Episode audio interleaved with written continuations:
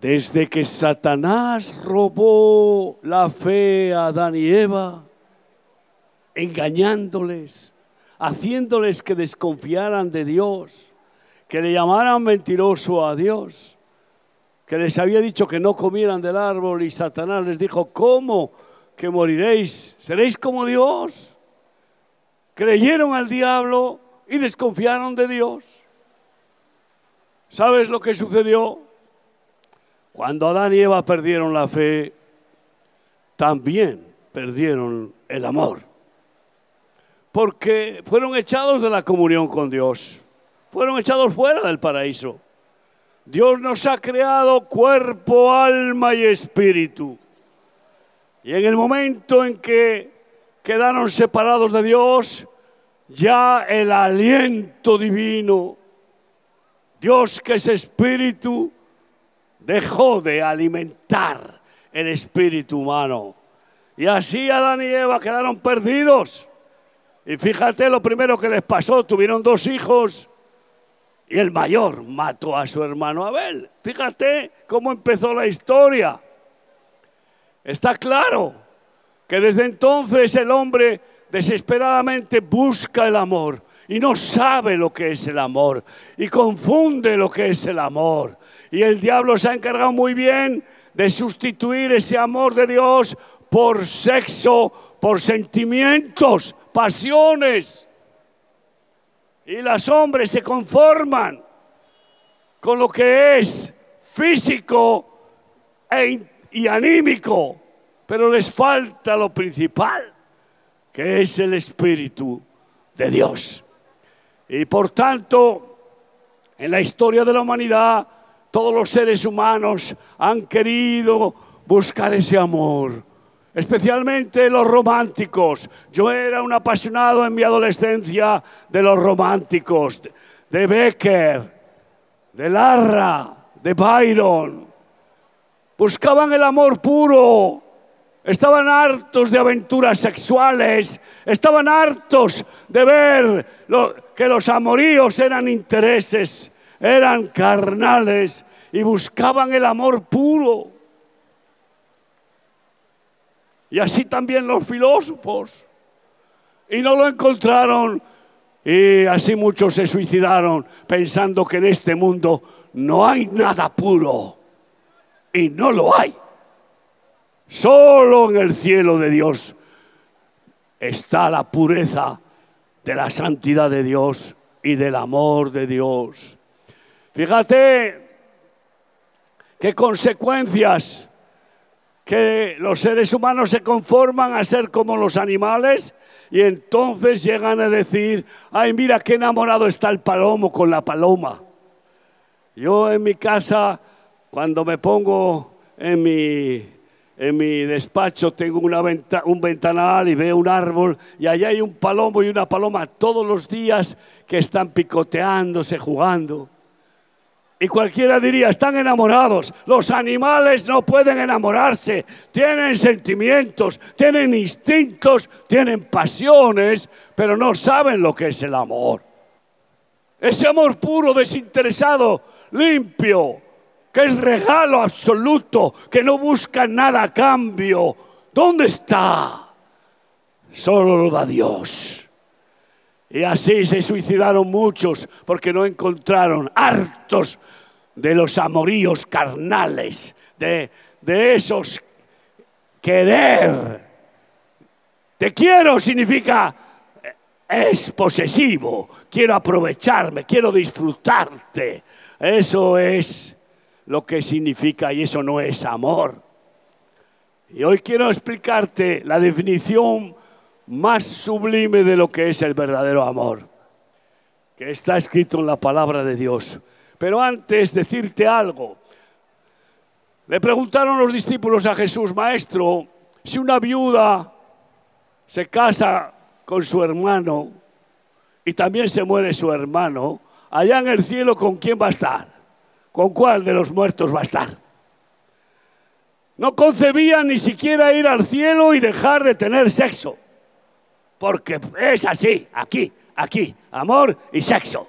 Y entonces Jesús, ignoráis las escrituras, allá en el cielo no se casan ni se darán en casamiento, sino que seréis como los ángeles. Es decir, sin relaciones carnales. Porque el, amor, el, el sexo Dios lo dio para satisfacer la carne, el cuerpo, el alma y para la procreación. Pero allí no habrá carne. Allí habrá una vida de perfecto amor, sin esa necesidad. Amor es algo tan sublime que, pocos lo conocen y lo experimentan. Ay, pasan la vida teniendo solo carnalidades, experiencias carnales, en lugar de la verdadera relación de amor que solo Dios da. Y resulta que por eso Jesús nos dice en la palabra, amados míos, amémonos unos a otros, porque el amor es de Dios. El que ama ha nacido de Dios y conoce a Dios. El que no ama no ha conocido a Dios. Así que sin conocer a Dios, sin tener recuperar la comunión con Dios, se acabó lo que es experimentar el verdadero, puro, santo y perfecto amor que solo Dios tiene. El que no ama no ha conocido a Dios porque Dios es amor. Pero el que conoce a Dios ama.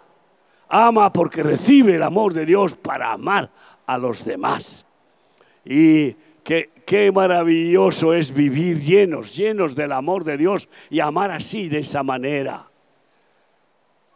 Y Jesús dijo, en esto conocerán que sois mis discípulos, en que tenéis amor los unos por los otros. ¿Cuántos aquí pueden decir eso? Que se aman unos a otros. Levanta tu mano, yo te amo. Te amo en el amor de Cristo. Nos amamos unos a otros en el amor de Cristo. No es carnal, no es de interés, no es que te amo porque tú me amas. No, te amo porque no puedo evitarlo, porque el amor de Dios me constriñe. El amor de Dios me empuja a amarte y me gusta que me empuje y me gusta amar y amar a rabiar. Amén. Aleluya. Y por eso Jesús nos dio el mensaje gordiano del Evangelio que está en Juan 3:16. Porque de tal manera amó Dios al mundo que ha dado a su Hijo unigénito para que todo aquel que en él cree no se pierda, mas tenga vida eterna. ¿Habrá mayor amor que ese? Como Jesús dijo, no hay mayor amigo que aquel que da la vida por el amigo. Y Jesucristo la dio por ti. ¿Quién te ama así? ¿Quién está dispuesto a dejarse matar por ti? Ay, amigo, pues aquellos que hemos experimentado ese amor a muerte de Cristo, estamos dispuestos a dejarnos matar por nuestros seres queridos para que ellos vivan. Esta es la realidad, porque es ese amor de Dios el que nos empuja a amar, a amar a muerte. Hay un amor total, un amor sin fisuras. Así es como nos ama Dios y así quiere que nosotros amemos con ese amor. Y me gusta mucho recordar al profeta Oseas que decía, con cuerdas de amor me atrajiste. A mí me conquistó Jesucristo, ninguna religión lo pudo. Fui ateo hasta los 34 años. Yo fui uno de esos idealistas románticos que quise encontrar el amor puro. Y como no lo encontré harto de todo, le quité la pistola a mi padre y me iba a pegar un tiro. Pero he aquí que apareció mi mujer, que está aquí, que tenía 17 años. Y el Señor, bueno, la puso para que aparentemente me enamorara de ella y ella de mí, que nos enamoramos, podríamos decir que nos enamoramos. Pero no conocíamos a Dios ninguno de los dos. Fue Dios quien me impidió que me quitara la vida. Y después nos casamos. Pero no era suficiente ese cariño, ese romance tan maravilloso que parecía, bueno, ya está, ya está la felicidad. No era suficiente, no podía llenar mi corazón ni el de ella. Ningún ser humano puede llenar tu corazón. Ni tu esposo, ni tu mujer, ni tu padre, ni tu madre. Solo Dios puede llenar nuestro corazón al completo para que nada falte. Y así estás satisfecho, así no tienes ninguna carencia. Y entonces, después de unos años, bueno, con el éxito profesional, nadando en dinero, me entregué de nuevo al juego del póker como mi padre. Veinte años estuve. Había estado esclavo del póker y había hecho una pausa con mi matrimonio pero volví. Y créeme, era porque no estaba completo y tenía ansiedad. No entendía por qué hay que morirse. No entendía qué es eso de que tengo que morirme y que no sé cuándo. No aceptaba la muerte y huía con el juego del póker. Y así empezamos a tener problemas en el matrimonio mis hijos, pues no les veía, yo llegaba a las 4 de la mañana y ellos estaban dormidos. Me levantaba a las 10 porque era el jefe del hospital donde trabajaba y entonces, bueno, pues ya estaban en el colegio y así. Vaya padre, vaya padre. Así me dio cuatro hijos maravillosos mi mujer, que no les amaba, les quería una cosa es querer y otra cosa es amar. Una cosa es querer sentimentalmente, consanguíneamente y otra cosa es amar, amigo. Amar es dar la vida por el amado. Y yo no me preocupaba por ellos. Tienen todo lo necesario, no les falta de nada. Ah, dinero. Pero no eran felices. Y mi mujer, bueno, pues entró en una crisis familiar, pero Dios seguía en su plan. Enfermó nuestra hija, la llevamos al hospital donde yo trabajaba con una gastritis sangrante grave. Y una vecina le dijo a mi mujer, ¿qué te parece si oramos a Cristo que la puede sanar? Y Jesús y mi mujer, con ese amor de madre que sí tenía, sin conocer a Dios, tenía ese amor de madre. Pues dijo, si, Jesús sana a mi hija, yo le doy mi vida. Oraron por mi hija, al día siguiente nueva. Claro, los médicos y yo dijimos, tratamiento de choque que fue tan fuerte, ah, fabuloso. Mentira, sabíamos que era imposible. Pero no hay peor incrédulo que el que no quiere creer. Pero mi esposa cumplió comenzó un romance de amor con Dios, un romance con Cristo, porque el plan de Dios es un santo romance para tener su casamiento con su novia, su iglesia. Ese es el plan de Jesucristo. Y resulta que son las bodas del Cordero, como dice la Biblia.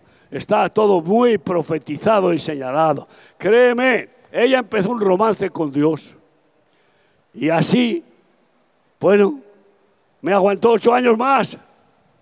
Ocho años más orando por mí, devolviéndome bien por mal, teniendo una paciencia de santa, porque yo llegaba de haber gastado una fortuna y haber hecho barbaridades. Y ella me esperaba acurrucada, cariño. ¿Quieres cenar un poquito algo y tal? Y a mí me mataba ese amor. Me mataba. Dicen que hay amores que matan, sí. Hay amores que matan porque no son amores. Y hay un amor de Dios que quiere matar al hombre de pecado, egoísta y perverso para enamorarlo. Y créeme, orando por mis ocho años, al final me persiguió Cristo de tal manera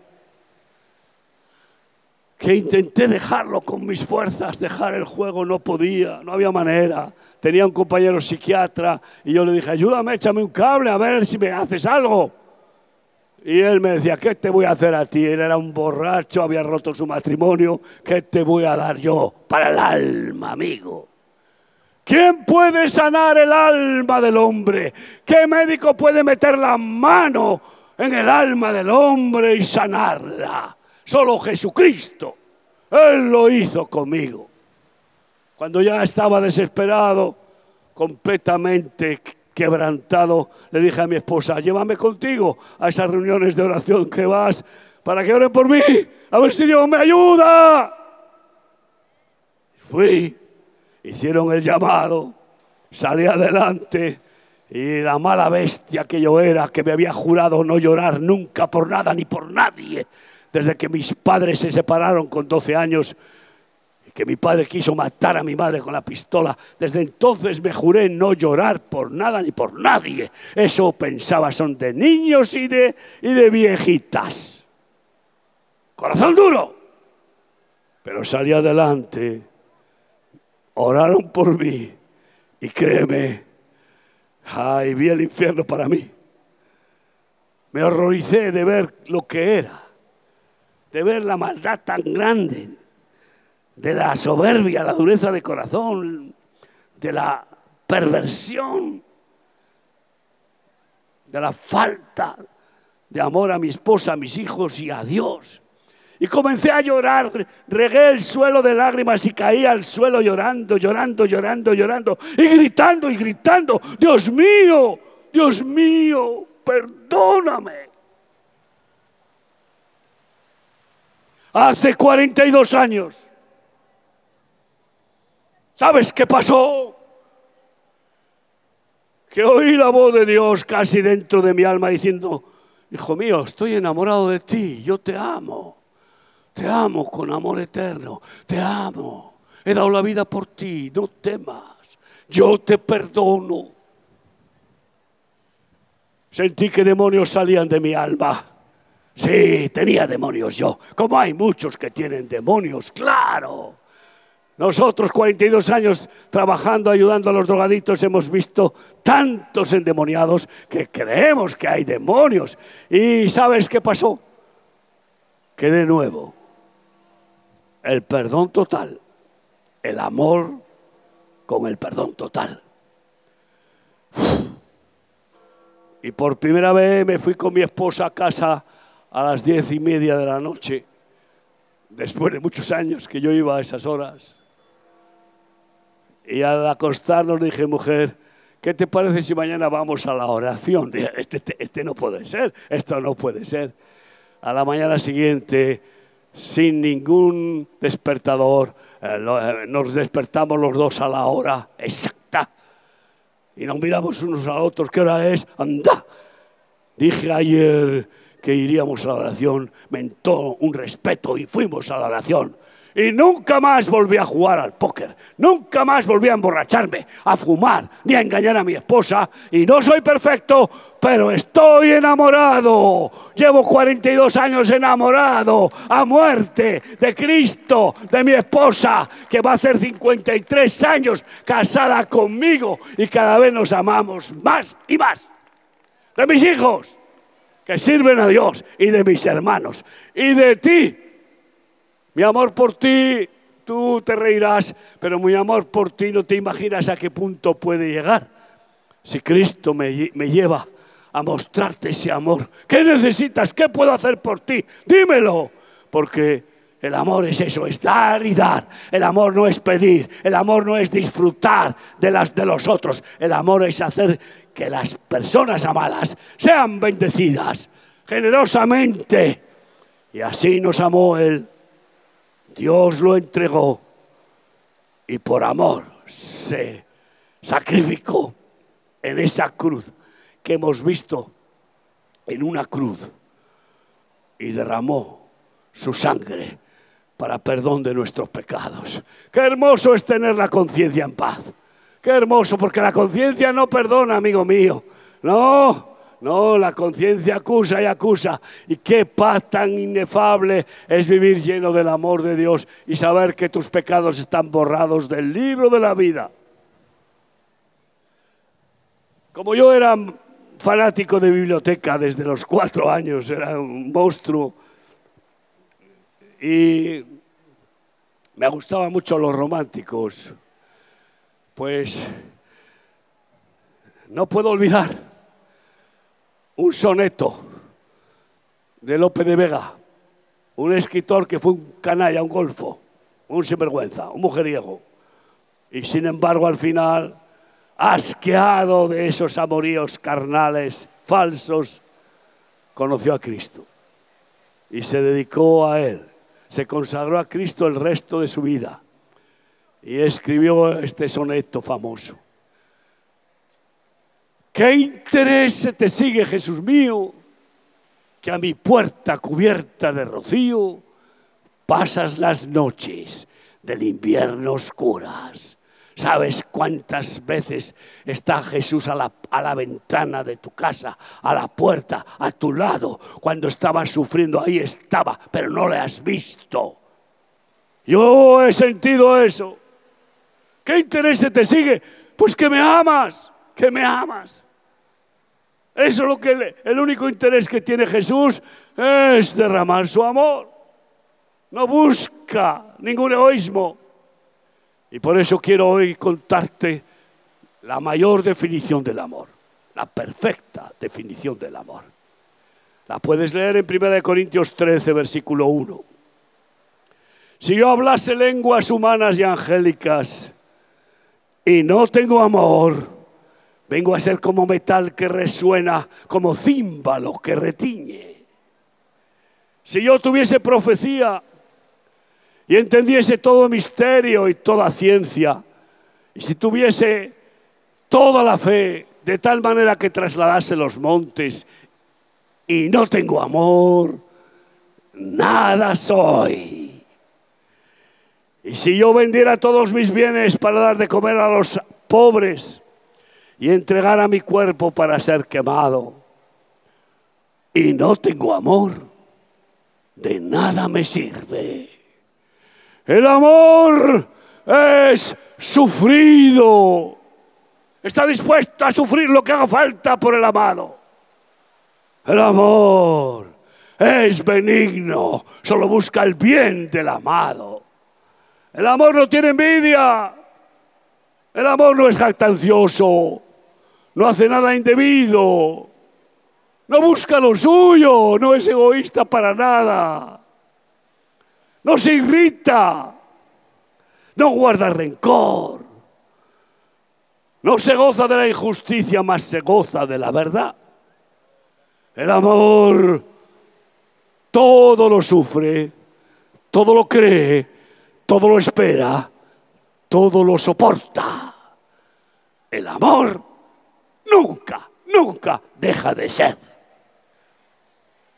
Iluminado por esta palabra, en las últimas bodas, a mí me ha gustado cambiar una frase que se repetía en el pacto matrimonial siempre. Siempre. Ritual, bueno, contrato, ¿eh? prometes amarme hasta que la muerte nos separe. Y yo digo, pero si nunca deja de ser ni la muerte. Y entonces ahora me gusta, los que quieran, que digan, prometes amarme eternamente aunque la muerte nos separe. Porque seguiremos amándonos allá arriba. No de forma sexual, carnal, porque no habrá carne, seremos espíritu. Pero amar eternamente. Porque eso me inspiró también cuando Dios le dice a Jeremías, con amor eterno te he amado.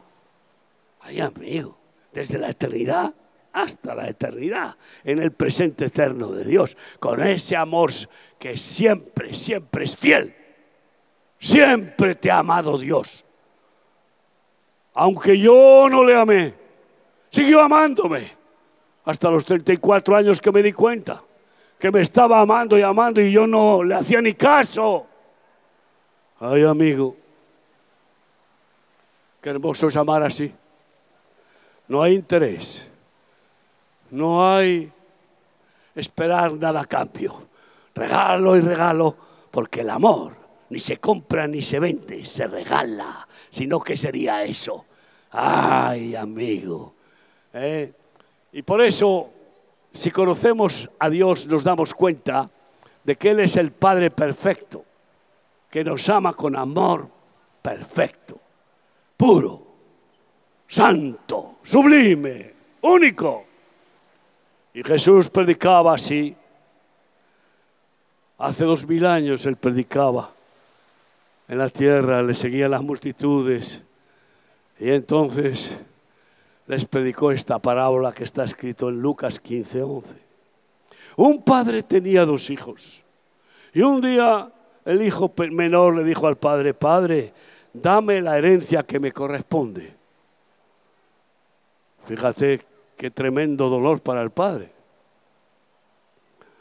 Y pocos días después el padre juntó su parte y se la dio.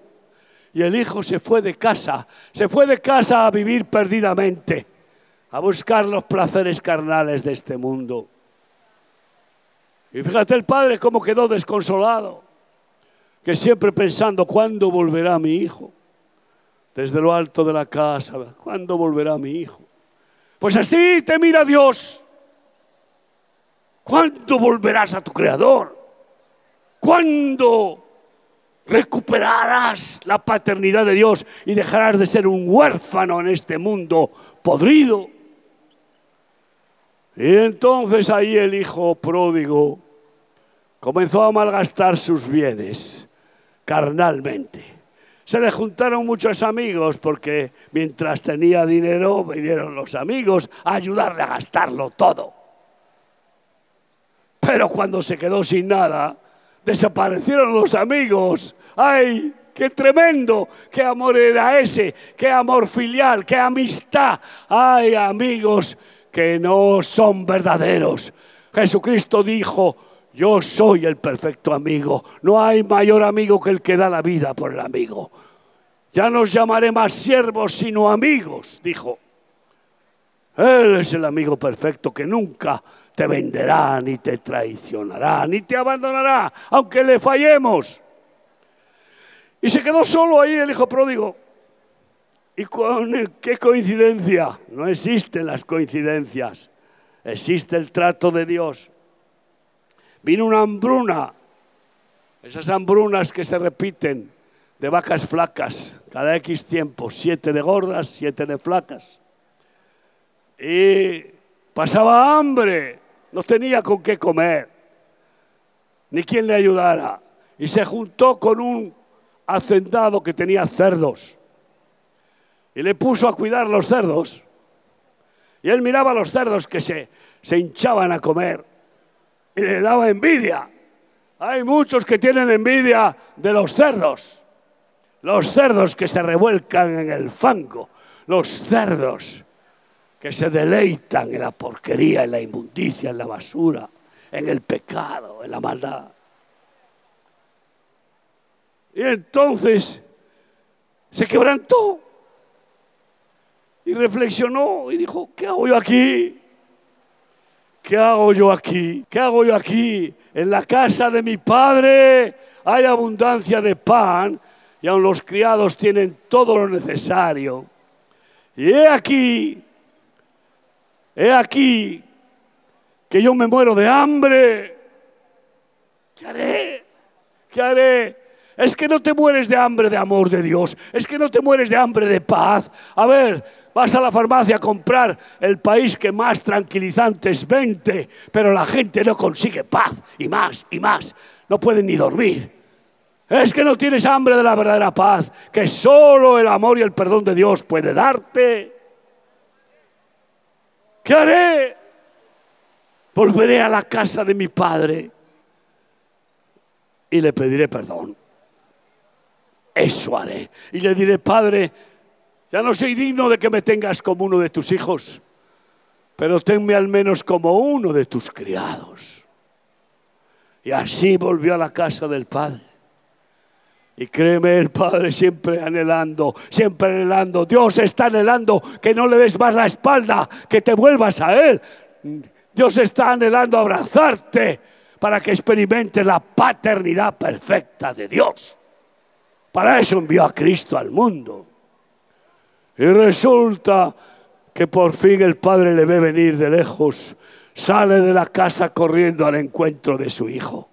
No para pegarle, no para culparle, no para reprocharle. Se echó al cuello de él, no para apretarle el cuello, sino para abrazarle.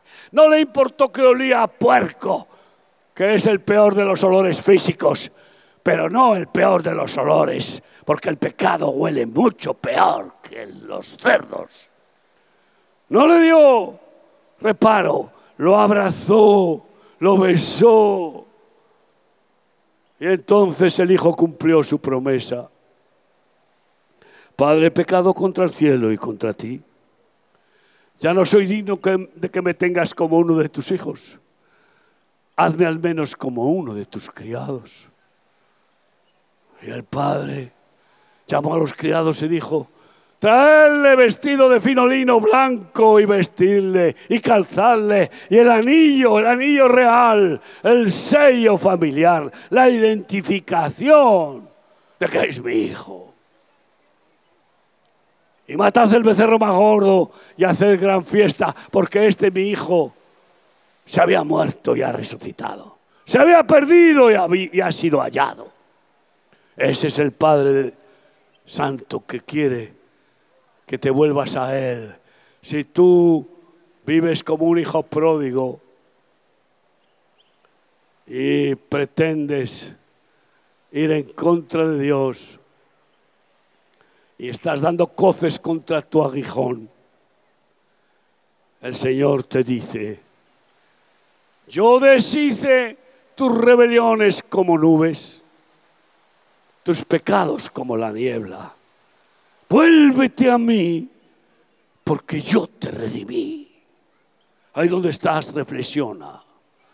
¿Qué vas a hacer? ¿Quieres experimentar una vida de verdadero amor?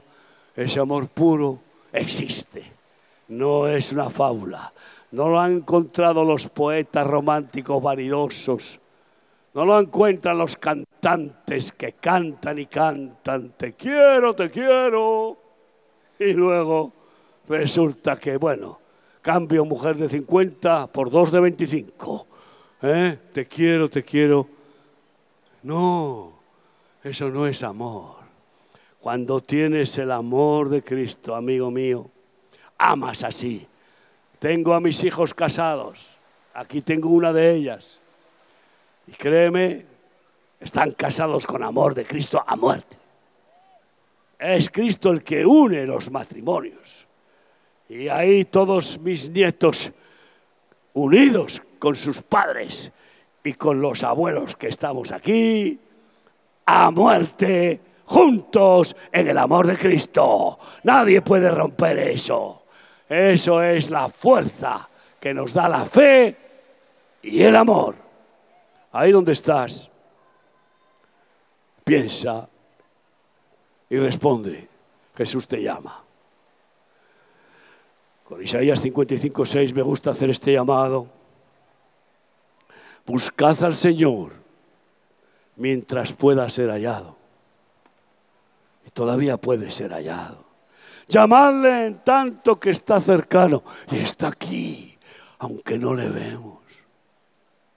Deje el impío su camino y el hombre inicuo sus pensamientos y vuélvase al Señor, el cual tendrá de él misericordia, el cual será amplio en perdonar.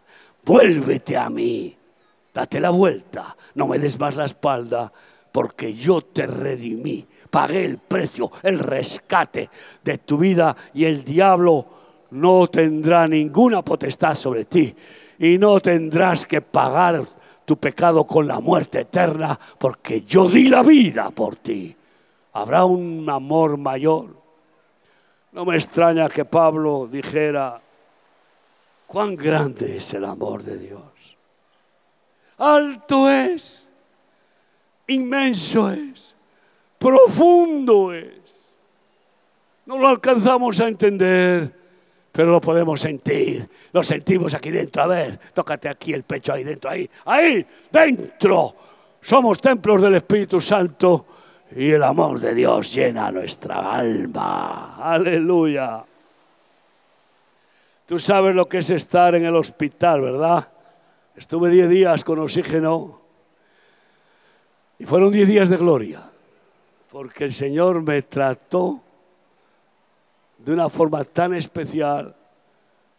Dejé todas las ocupaciones, no podía hacer nada y así me pude consagrar a buscar al Señor, que es lo que Él quería. Hombre, te estás, estás demasiado atareado, aquí te tengo. Y el Señor me sanó de una forma especial porque yo siempre con una especie de rechazo, yo siempre con, con una, una especie de, pues de dolor, de no ser capaz, de no, de no, de no hacer bien las cosas. Y siempre, siempre en esa debilidad. Y el Señor me dijo, pero literalmente, ¿por qué te menosprecias tanto cuando yo te amo con todo mi corazón? Cuando yo he dado la vida por ti, cuando yo te aprecio tanto he dado la vida por ti. ¿Tú sabes cuánto te aprecia Cristo? Te lo mostró en su cruz. Hasta ahí llegó por aprecio, por amor, para perdón de tus pecados. Y por eso me gusta una canción de mi hija que dice, ¿cómo no voy a amarte? ¿Cómo no voy a amarte, mi Dios, si tú me amaste primero, siendo un bandido, un enemigo tuyo, un canalla? No había ningún, ningún mérito, ninguna razón, puro amor. Amor puro, desinteresado, gratis. Eso es Dios. Dios es amor y quiere que lo conozcamos y que vivamos en su amor. Ahí donde estás, hoy pídele, renuevamente tu amor, Señor Jesús. Renuevamente tu amor. Quiero, quiero, Señor, vivir en tu amor verdadero. No quiero mezclar sentimientos ni pasiones sexuales y llamarlo amor. No, quiero experimentar cada día tu amor puro, espiritual, limpio, desinteresado, totalmente generoso. Lléname hoy de ese amor. Levanta tu mano al cielo si quieres pedírselo. Levanta tu mano al cielo. Quiero ese amor puro de Dios. Lo quiero con todo mi ser. Ponte de pie ahí, ponte de pie. Ponte de pie conmigo, por favor, para decirle, Padre, qué gozo tan inmenso saber que me amas de esta manera. Quiero aprender a vivir cada día amando con tu amor. Con tu amor amar siempre a mi esposa, a mis hijos, mis nietos, a mis hermanos. Con tu amor amar siempre al prójimo. Con tu amor devolver bien por mal. Con tu amor incluso amar a los enemigos. Con tu amor amar gratuitamente Quiero vivir así el resto de mi vida. Gracias, gracias por ese inmenso amor. Por favor, que nunca me falte tu aliento amoroso, que nunca me falte tu sustancia. Tú no eres sabiduría, eres omnisciente, pero tú no eres sabiduría. Tu naturaleza no es sabiduría, tu naturaleza es amor. Tú eres amor. Esa es tu sustancia. ¿Cómo voy a frenarte si solo deseas amar y amar sin nada cambio, gratuitamente? Invádeme de ese amor cada día, Padre. Y que yo pueda también ser canal de ese amor a aquellos que están hambrientos, sedientos, que no saben lo que es amar aquellos que están separados de ti, Dios, y por tanto no pueden experimentar la esperanza que nos das con tu salvación, con tu amor. Úsanos para mostrar al mundo, a los ciudadanos de este mundo, de que el amor puro y perfecto existe. Nos lo trajo Jesucristo, es gratuito, no tiene ningún interés, es regalo divino para los que quieren de verdad amar con el amor de Dios. Di conmigo gracias, gracias, gracias Jesucristo por llenarme de tu amor. Gracias, gracias. Amén, amén. Un aplauso a Cristo.